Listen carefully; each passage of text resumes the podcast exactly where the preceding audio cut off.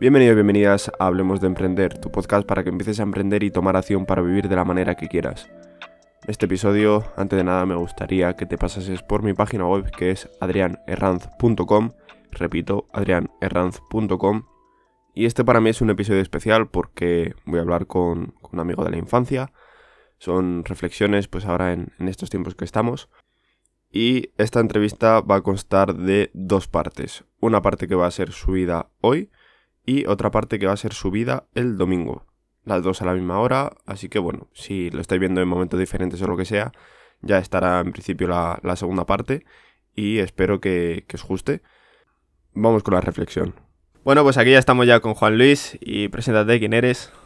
Hola a todos, bienvenidos a este podcast con Adrián. Es para mí todo un orgullo estar aquí con él porque, bueno, ahora lo contaremos un poco por encima, nuestra historia, así de cómo nos conocimos y tal, pero, pero la verdad que para mucho reflexionar porque son muchos años juntos. Entonces, ¿quién soy? Pues mi nombre es Juan Luis. Eh, tendréis el Instagram en la descripción por si me queréis seguir. ¿Y quién soy? ¿Qué hago con mi vida en este mundo actual? Pues es una pregunta bastante interesante. Eh, actualmente me dedico profesionalmente, soy entrenador personal y personalmente en el ámbito sobre todo de estudios, pues me dedico a estudiar psicología. Acabo de entrar, primer añito y con muchas ganas y a ver qué nos depara. Pues este Juan Luis, eh, nos conocemos desde que tenemos dos, tres años, una cosa así, de parvulitos. Y pues hasta este punto hemos llegado de ya por fin ha tenido que llegar este momento para, poder traerle al, al podcast. Vamos a hablar de eh, reflexionando en tiempos oscuros en pleno siglo XXI. ¿Y qué, significa esto?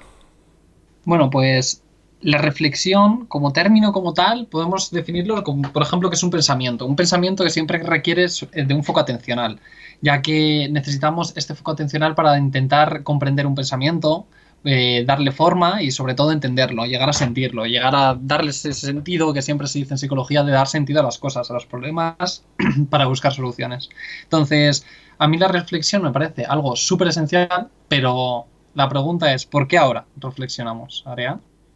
Tiene que llegar, yo creo que muchas veces, momentos de tocar fondo o llegar muy, muy bajo o que ocurra algo que al fin y al cabo no estamos acostumbrados porque queremos seguir nuestro ritmo de vida, el seguir día a día, que no sabemos si ese día a día nos hace felices o no, porque eso ya es otra cosa muy, muy distinta, pero sí que es verdad que tenemos que llegar a un punto en el cual no estamos a gustos y que se tiene que dar para que nosotros nos demos cuenta, haga un clic en nuestra cabeza para decir, joder, ¿qué, qué, qué estoy haciendo?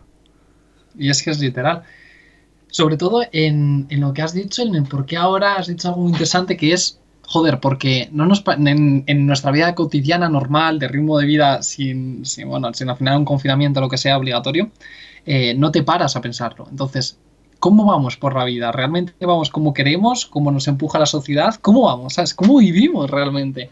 ¿Cuál es nuestro ritmo de vida y por qué es nuestro ritmo de vida así, tan alterado, tan, tan productivo, tan necesitamos hacer cosas todo el tiempo? Yo creo que llegamos a un punto de ir como de una manera en piloto automático.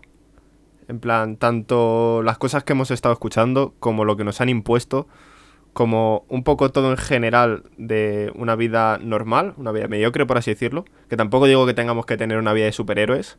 Eso puede ser que sea para unas personas lo suyo y para otras personas no.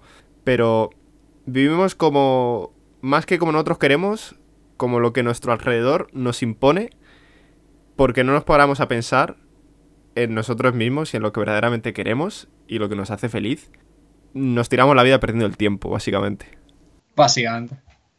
Que no invirtiendo. ¿eh? Muchas veces se dice, por ejemplo, ahora en este periodo que estamos viviendo, em, cosas que hacer para matar el tiempo. Es que, hostia, tío, el, el tiempo se mata y no se invierte. Hostias. Ya, yo por ejemplo, en, el último vídeo, bueno, el penúltimo vídeo que grabé, sí que es verdad que digo muchas cosas que son, entre comillas, para matar el tiempo, que al fin y al cabo son cosas, sí que hay algunas que son para invertir el tiempo, como por ejemplo, ya sea grabar, en plan, crear contenido en general, o ya sea formarte en cuanto a leer libros, o también se puede formar uno, aunque muchas veces se vea como matar el tiempo, el tema de ver películas o series. Si esas películas o series te inspiran o tienen un mensaje al fin y al cabo, mm, pueden ser bastante formativas y más si, por ejemplo, eres una persona que te aburres al leer, pero que no te aburres al estar viendo contenido audiovisual. Entonces, hacer cosas de estas en ahora cuando estamos pues en este periodo mágico de cuarentena, confinamiento, como lo queramos llamar, intentamos también mucho matar el tiempo, ya sea jugando, ya sea lo que sea, pero también tenemos que intentar seguir un poco, entre comillas, nuestra vida normal en cuanto a si tenemos un trabajo, pues seguir con ese trabajo, con unos estudios, también continuar esos estudios, porque si no luego, cuando volvamos, vamos a tener una hostia en toda la frente de realidad del copón, y luego también eh, un poco, pues, si queremos hacer cosas diferentes o probar cosas distintas de las que no hemos hecho hasta ahora, pues también hacerlo un poco, yo creo. ¿Tú has, has visto la película El Hoyo? Que ha salido hace poco en Netflix. Me la estaba viendo hoy mismo justo antes de grabar. Oh, pues a mí hay películas, por ejemplo, en lo que acorde ibas tú, ¿no? Al final, el contenido audiovisual, de qué manera nos puede hacer feedback, a conocimiento o, reflexiones, o simplemente, por ejemplo, si tú eres cinematográfico o fotógrafo, mm. pues, eh, tu fuente de inspiración es eso, la película, las series. Entonces, era muy interesante porque el hoyo a mí me ha roto la cabeza. Desde cuando acabas de verla, te rompe la no cabeza. No spoiler, ni hagas spoiler a la gente. No, no, no te digo nada. Pero, pero al final, lo que se ve en el hoyo, eh, se ven muchísimas cosas, tío. Y a mí me, me apasiona. Es como el Joker al final. Te rompe la cabeza, tío. Porque hay pequeñas escenas que, puestas en un marco contextual, dices, es que es la sociedad hoy en día.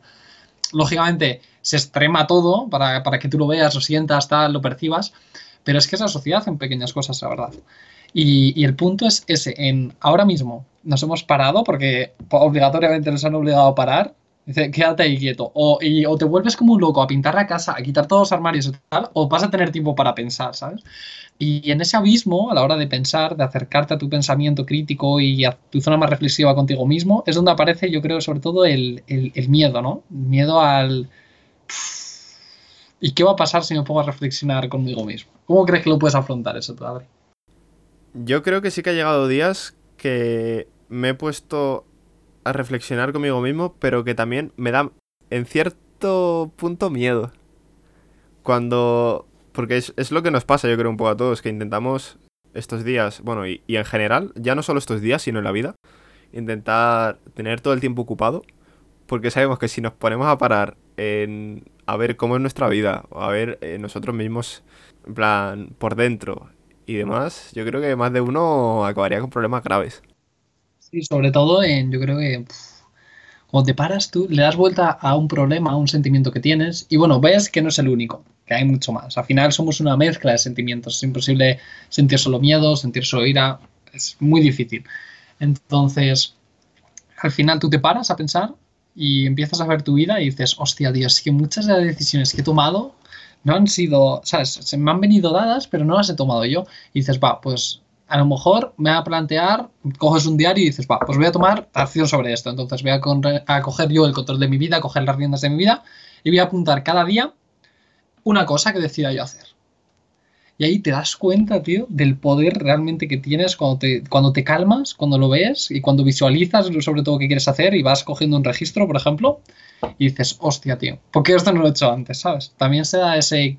Para mí esto es un antes y un después, o lo debería ser en la mayoría de personas no debería ser. Ya veremos lo que nos depara, pero lo debería ser. Entonces, mm, por ejemplo, tú desde tu punto de vista, eh, algo positivo que te haya aportado esta cuarentena en cuanto a conocimiento contigo mismo. Por ejemplo. Conocimiento conmigo mismo. Sí, o algo que hayas reflexionado sobre cualquier cosa. Algo positivo. Una cosa que haya reflexionado que a mí me parece importante, sobre todo en lo que yo estoy haciendo en mi día a día, en cuanto ya sea estudiar, crear contenido y demás. Que por ejemplo, aunque no me escuche apenas nadie o no me vea apenas nadie y demás, a mí me gusta crear el contenido, sobre todo contenido visual. En plan, que es algo que yo hasta ahora no tenía tan claro, ¿vale? No que no tenga tan claro de que me guste o no, porque al fin y al cabo sé que me gusta, pero el si me gusta sin yo tener ingresos de ello, ¿vale? En cuanto, por ejemplo, yo llevo dos años subiendo contenido y más de una ocasión, más de dos, más de tres, me paro a pensar y decir, tío, que no me ve ni mi madre, ¿sabes? Ni, ni mi padre, ni mi hermano, ni nadie. O sea, me merece la pena seguir creando este contenido. plan, porque son muchas horas. O sea, en esos dos años no sé si habrá habido unos 50, 70 vídeos o más o lo que sea. Muchos vídeos que han llevado más de una hora, más de dos y más de tres horas de edición. Sea, te pone a pensar en las horas, son muchas. Entonces, lo que me ha dado esto a reflexionar es en cuanto a... Me gusta crear contenido, ya no para que lo vea la gente, sino para ver yo el resultado y el decir, joder, qué guapo me ha quedado esto. En cuanto a, por ejemplo, crear escenas cinematográficas y decir, hostia, plan, eso junto con una voz en off, una musiquita de fondo, no sé qué tal, digo, joder, me gusta. Y eso es algo que hace un tiempo yo no tenía tan claro y yo no tenía tan claro si iba a seguir con ello. Por eso, por el tema de, las visitas, por ponerte un ejemplo. Sí, aunque al final, por ejemplo, tú lo que has, has, hecho de manera más consciente y más palpable, al final, el, pues, el sentimiento de autorrealización que tienes tú, ¿sabes? De, joder, los beneficios que le ves a una cosa que no sean a nivel a lo mejor, por así decirlo así, económico o social, sino más personal, hmm. más satisfacción y personal contigo mismo respecto a eso. Y esto es increíble. Al igual que, por ejemplo, el tema del deporte también, mucho. O sea, a mí, por ejemplo, correr me flipa, pero yo no soy como mucha gente, que tampoco me voy a poner a criticar, no quiero ser tóxico estos días, quiero tener mi mente tranquilita, ¿vale? Pero hay mucha gente que, por Telegram sobre todo, me he encontrado de que estos días se están volviendo locos, pero locos, locos, a comprar cintas de correr, rodillos. tanto que no hay, ¿eh? Es decir, las bicis, no hay stock casi en ninguna página web, es increíble. Pero, hasta las bicis de 10.000 euros, o cintas de 10.000 euros, que dices. Tío, eso para un gimnasio profesional, al fin y al cabo. claro, o sea, bueno, y hasta ni eso casi. O sea, por ejemplo, el otro día vi que Chema Martínez, pero Chema Martínez, ¿sabes? Que es un tío ya, pues que al fin y al cabo mm, lo necesita o más o menos lo quiere. Se compró una cinta de correr de 3.000 euros, creo que era que dijeron. Pero bueno, mm, Chema Martínez tiene hasta una sauna en casa, ¿vale? O sea, estamos hablando ya de palabras mayores. Pero otra gente que, pues, sí que es verdad que hay muchos comentarios de yo es que no me voy a comprar lo que va a ser dentro de un mes un perchero de mil euros. Y es tal cual, o sea, es lo que a mucha gente le va a pasar. Ya, sí, sí. Es literalmente. Pero, a ver, por ejemplo, yo a nivel personal, como me he parado este tiempo a reflexionar también, eh, me he dado cuenta, al final, yo soy entrenador, ¿no? Me dedico profesionalmente a ello. Pero personalmente, pues no he sacado todo el tiempo que podía, porque al final entre estudiar carrera, es imposible la, vida profesional y la vida a nivel de estudiar una carrera universitaria, y más si te tienes que desplazar, no, es, no, es, no está hecho para que sea compatible realmente. Es decir, es muy complicado, porque te llevan a ritmos que no tienes que priorizar. Entonces, mi, priorizar, eh, mi prioridad estos meses no era entrenar.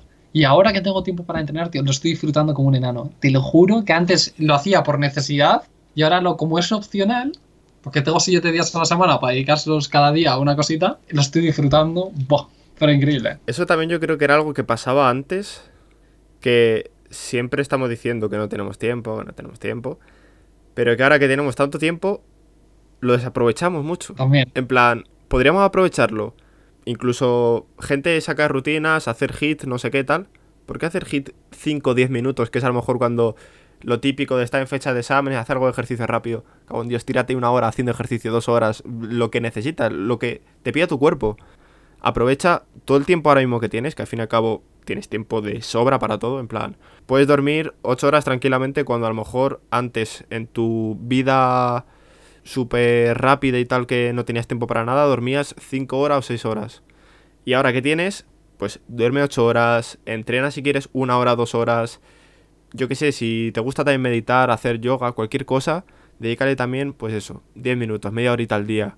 E incluso estiramientos también, yo qué sé, mm, un poco en general de todo, tanto de descanso, de deporte, luego leer también. Antes a lo mejor no tenías tiempo, entre comillas, siempre lo pongo entre comillas porque el no tener tiempo es otra cosa muy relativa porque lo perdemos muchísimo y todos lo sabemos.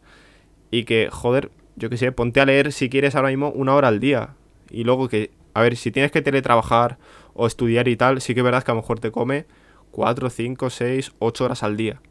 Pero joder, si mira, si son 8 horas que estudias o trabajas, otras 8 horas que duermes, es que te siguen quedando otras 8 horas para entrenar, para leer, para verte películas si quieres, para verte también series si te apetece, para pasar tiempo con tu familia, que es que ya no solo es ver algo en un ordenador, porque si no a lo mejor de tanto estar en una pantalla te puedes quemar muchísimo. Dedicarte tiempo a ti y a los que tienes al lado, los que tienes en casa, hacer videollamadas con amigos, cualquier cosa. Literalmente. Ahora, yo creo que algo muy importante es sobre todo que la gente intente buscar el equilibrio en la productividad, que es algo muy complicado, porque creemos que hacer, ser productivos es hacer mil cosas en un día. A lo mejor es hacer cinco bien y otras complementarias. Es decir, no tiene que ser todo principal de objetivos, no sé qué. Y ser productivo al final no te tiene que llevar a la ansiedad, porque si no vas a hacer la fórmula opuesta, vas a ser menos productivo aún, ¿sabes? Entonces, a veces la, la pescadilla que se muerde con el querer ser productivos, pero claro, querer ser extra productivos porque nos, nos, sobresaturamos al final de información o de, o de tareas lo que sea, nos lleva a un estado de ansiedad que nos hace ser menos productivos. Entonces es como a veces, a ver, hay que buscar el equilibrio ahí un poco, pero, pero es muy interesante esto que has dicho también, sí. Eh, eso, es, eso es como un círculo, la típica, la pescadilla que se come la cola. Es, tal Porque yo ahí sí que te puedo dar muchos ejemplos en cuanto a tema de YouTube, redes sociales en general, de yo en mi caso, de a lo mejor un día ponerme un día a grabar un episodio, editarlo, dejarlo programado ya, ponerme ese mismo día a grabar un vídeo, a también editarlo, a no sé qué y tal, y luego a lo mejor me tiro cuatro días sin hacer nada. Porque a lo mejor un día me he saturado que digo, estoy hasta los huevos. Y es lo que tú acabas de decir, que es que es como, yo qué sé, pues mira, a lo mejor un día, si en una semana yo creo un episodio y un vídeo, en cuatro o cinco días ponerme todas esas tareas. Que a lo mejor un día puedo planearme todo lo que voy a grabar del episodio y grabarlo. Simplemente eso y luego ya pues hacer otras cosas, ya sea clase, ya sea lo que sea. Pero luego al día siguiente a lo mejor editarlo o editar una parte, ¿sabes? Tampoco tener que hacer todo así obligado en un día y tal porque te vas a quemar, o sea, seguro. Mm, si no te vas a quemar hoy, te vas a quemar dentro de 10 días. Tal cual. Claro, ahí es el problema, es decir, eso sería la perfección. Es decir, tú defines perfección de diseñarte em, un objetivo y es la división. El no estar 10 horas un día, 10 horas, porque al final te puedes quemar. Entonces, al final, gestionar el tiempo que le estás dedicando y sobre todo las ganas y energía. Pero eso es muy complicado porque tienes que tener una flexibilidad mental para decir, vale, no estoy procrastinando porque tengo este plan semanal. Y tienes que ser flexible a la hora de, hay veces que vas a querer, eh, querer hacer más un día y no vas a poder, y hay veces que no vas a querer hacer tanto, pero lo vas a tener que hacer. Entonces, ser resiliente ahí y muy flexible a la hora de, de ir compaginándolo, yo ahí lo veo lo complicado, de verdad. Eso es lo de un poco poner un ladrillo cada día. Claro, eso es. Pero hay que tener la fuerza de levantarte dos días, coger el ladrillo y dejarlo, y no poner 50 y después esperar tres meses y otros 50. Tal cual. El otro día vi una historia mía de, no sé si el año pasado o incluso hace dos años, de cuando yo iba a boxeo, que yo me levantaba todos los días a las 6 de la mañana, bueno, como va siendo ahora, pero ahora para hacer cosas diferentes, me levantaba a las 6 de la mañana para correr, que corría 20 minutos, media hora, ¿sabes? Que era hasta de mi casa hasta el cuartel de la Guardia Civil, o sea, dónde está. Y volver, ¿sabes? Y a lo mejor en el cuartel de la Guardia Civil eh, cogía, hacía algo de sombra, lo que sea de boxeo, y luego me volvía para casa. Pero simplemente el hecho de coger, levantarme y me despertaba a las 6, dejaba ya la ropa preparada el día anterior, y a las 6 y 5 ya estaba corriendo, tío. Pero corría con los ojos cerrados, que es que no podía abrir ni los putos ojos. Que es que si me ven los vídeos de aquella época, que es que no podía. O sea, era no sé, me despertaba cuando ya estaba casi llegando a casa, macho. Ese hábito, el un poco cada día, ya no sea solo algo deportivo, sino a lo mejor, imagínate, te levantas cada día a las 6 de la mañana y a lo mejor hay a personas que le cuesta mucho. Pero por ejemplo, el hecho de meditar 5 minutos, a lo mejor nada más que te levantes. Y luego a lo mejor te pegas una ducha, al principio a lo mejor no de agua fría, pero los últimos 5 segundos te pega una duchita de ese ratito de agua fría luego desayunas y tal, y te pones a hacer cosas en el ordenador que tengas que hacer, o a escribir algo que tengas que hacer, o incluso apuntarte las cosas que vas a hacer al día. plan, lo que tienes que hacer ese día, o incluso yo sobre todo lo que hago mucho es con la agenda de clase, que al fin y al cabo es la agenda mía de tareas personal, apuntarme a lo mejor un domingo lo que voy a hacer un poco en principio las tareas de toda la semana. Y así al menos tengo un poco claro y luego cada día por la mañana lo reviso y si tengo que añadir más tareas, las añado. El hecho de hacer un poco, organizarte, porque para no estar tan perdido, porque si no muchas veces a lo mejor dices, tengo que hacer algo después de comer, pero es que ya no me acuerdo. En cambio, si lo tienes apuntado, tienes ese espacio, por así decirlo, de tu cabeza, vacío, de tener que pensar, tengo que hacer esto luego después de comer. Y eso que, por así decirlo, que ya no tienes que pensarlo, estás como mucho más liberado mentalmente y lo puedes ocupar en otras tareas que a lo mejor justo, pues, en el momento se te ocurra algo. Lo típico de que te viene la inspiración en la ducha, pues coger y, pues gracias a no tener que estar pensando en otras cosas que tienes que hacer después y tal, que lo va a tener apuntado en un papel, pues coger y decir, coño, hostia, pues a lo mejor me podría ocurrir hacer esto, o hacer esto otro, o coño, mira, voy a hablar a no sé quién, o lo que sea, lo que sea. Sí, ya aquí tengo mi ejemplo clarísimo, que es cómo enfoqué el primer cuatri de la uni y cómo lo enfoqué el segundo. El primero, como iba así de tanteo, no sabía cómo iba la cosa y cómo iba a ir, el tema de compatibilizar y tal, no llevaba agenda. Eh, agenda, mi archivador desorganizadísimo, es decir, no sabía ni dónde tenía los apuntes de cada asignatura. ¿Y qué pasaba? Que las fechas límite me pillaban siempre. En plan, yo lo entregaba pues o el día de antes o una hora antes, la práctica o el trabajo, lo que sea. Entonces siempre iba pillado. Y al final eso me generaba un montón de ansiedad y de agobio de decir, tío, es que lo podría estar haciendo mejor o simplemente más a gusto, ¿sabes? No tan pillado siempre. Y al final este segundo cuadri he va, me va a aplicar el cuento. Y he cogido mi agenda, me he organizado todo y la verdad que mucho mejor, ¿eh? Ahora mi habitación sigue siendo un caos, pero oye, mi vida está ordenada por una agenda. Está guay, está guay. Yo creo que es algo que es muy necesario en, todo, en toda la gente que nos está viendo y escuchando. Simplemente el tema de muchas veces tenemos un objetivo y nosotros pensamos, va, pues hoy hago esto. Y al final por X o por Y no lo haces, y, pero tampoco lo aplazas. Ya se quedan. Es decir, algo que tiene tiempo, yo siempre diré es que es un activo limitado. No puedes recuperar lo que pierdes. O donde lo inviertes lo has invertido, punto. ¿Te va a generar un valor o no? Da igual. Pero lo has invertido ahí y ya no lo puedes cambiar esa inversión. No es como la bolsa esto. El tiempo ahora mismo lo estamos invirtiendo en esto. En una hora ya no podemos eh, cambiar lo que hemos invertido ya. O lo tiramos y empezamos nuevo o ya está. Tal cual, ese tiempo ya está fuera. Eso es. A mí me parece súper interesante el tiempo, tío. Me parece súper interesante. Entonces, el tiempo este que decimos, eh, todo esto de la productividad, de qué hacer en los días, cómo disfrutar de las cosas, viene ahí lo pues del contexto social en el que estamos, que nos lleva, pues eso, nos ha llevado sobre todo a parar, a pararnos a pensar a reflexionar sobre qué hacemos en nuestro día, qué tenemos, qué nos gustaría hacer o tener en un futuro y cómo lo enfocamos cada cosa y qué es lo que sentimos con nosotros mismos, si estamos llevando una vida que queremos o no hacia dónde está yendo, quién tiene las rendas, todo esto que hemos comentado va al hilo de esto, del qué hacer ahora mismo ante un determinado contexto social que no podemos cambiar. Bueno, lo puedes intentar, pero a lo mejor las medidas legales que se toman contra ti son bastante contundentes.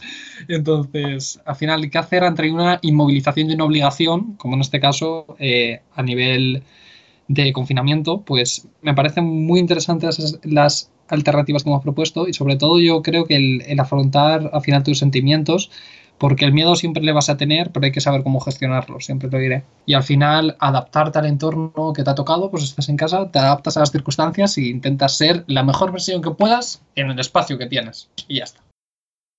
En cuanto a lo que has dicho del miedo, hay una frase que ahora mismo no me acuerdo, que siempre dice Pepe Martín, que es un, un chico, bueno, un chico, un hombre con más pelo luego que los otros dos juntos, de aquí de Segovia, que dice algo de que no actúes con miedo, sino actúa, no, actúa por miedo, algo así. Exactamente no sé cómo es la frase, pero algo de, pues, no tienes por qué no tener miedo al hacer una cosa, sino tú actúas a pesar de ese miedo. En plan... Claro, que sí, plan, yo creo que por donde puede ir la cosa es eh, siempre vas a tener ese miedo contigo mismo, pero tienes que actuar el miedo, que el miedo no puede ser un paralizante, que no te bloquee ante determinada situación, que sirva a lo mejor como un estímulo de motivación de venga, va, o, simplemente afrontar ese miedo, ¿sabes? Sí, sí, sí, sí. De afrontar el sentimiento y hacer algo porque quieres hacerlo a pesar de eso. plan, que hazlo, eh, ¿cómo era? Hazlo y si tienes miedo, hazlo con miedo.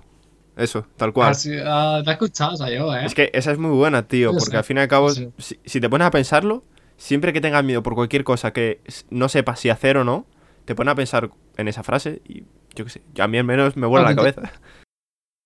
Aquí el, tema de miedo es sobre todo en dónde nos viene el miedo, porque claro, el miedo a fracasar, el miedo a muchas cosas puede ser. Eh, sobre todo es importante que, que si tienes expectativas las tengas contigo mismo, que no vengan impuestas de terceros. Eso es muy importante.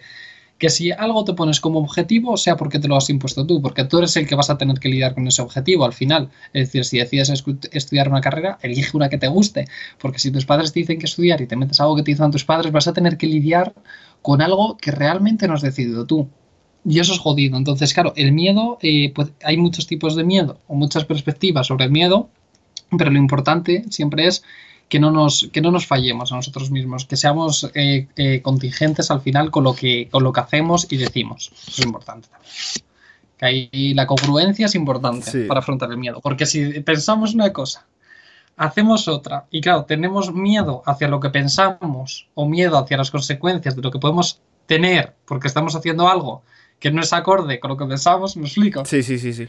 Yo pienso en X, y X no tiene relación con Y. Entonces, estoy haciendo Y pensando X.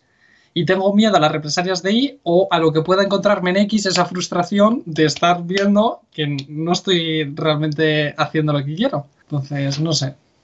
Ahí está la cuestión. El miedo que viene ahora mismo por todo lo que está ocurriendo, yo creo que sobre todo a pues nuestros padres probablemente o cualquier familiar y demás, es la situación que va a quedar en cuanto a todo el tema de trabajo después de todo esto. Mucho de saber qué va a pasar luego con mi trabajo o pues un poco en general todo porque al fin y cabo ahora se han visto paralizados un montón de trabajos y a partir justo del día hoy que estamos grabando el episodio pues se han parado ya sí que todos, todos, todos los trabajos. Hoy era el último día que daban de plazo, por así decirlo, para que cierren todos los que no tengan que ver con los que han puesto como, como actividades esenciales. Entonces yo creo que ese también es un poco el miedo que puede venir a, nuestros padres probablemente, que a lo mejor a nosotros ese miedo no nos preocupa porque nos preocupan muchas otras cosas. Yo creo y justo...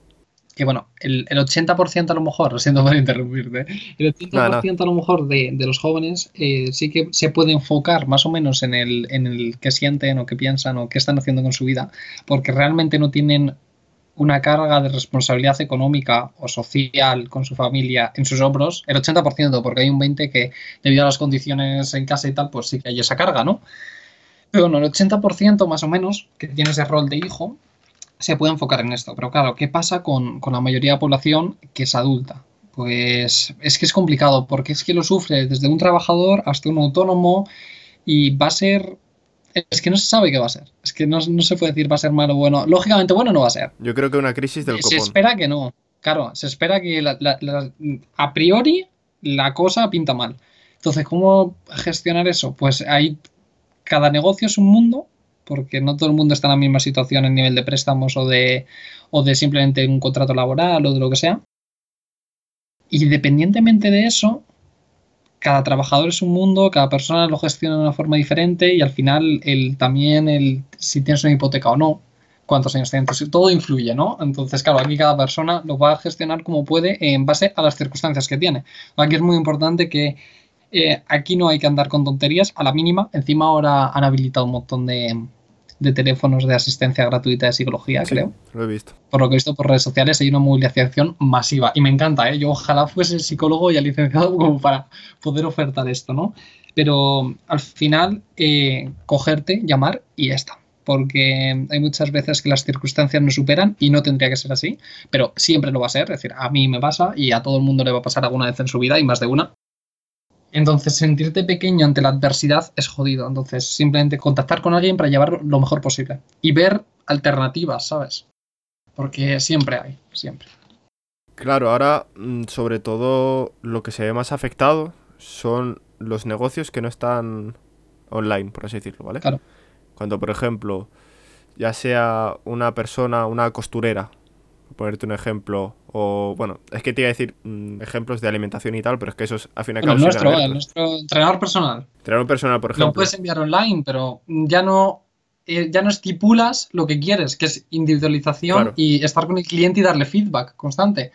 Entonces, lo pierdes. Nunca va a ser algo igual en cuanto a, por ejemplo, eh, vosotros, todo el trabajo que hacéis, en cuanto a todo el tema personal, porque claro, es que a ver, allí vosotros lo que trabajáis es mucho...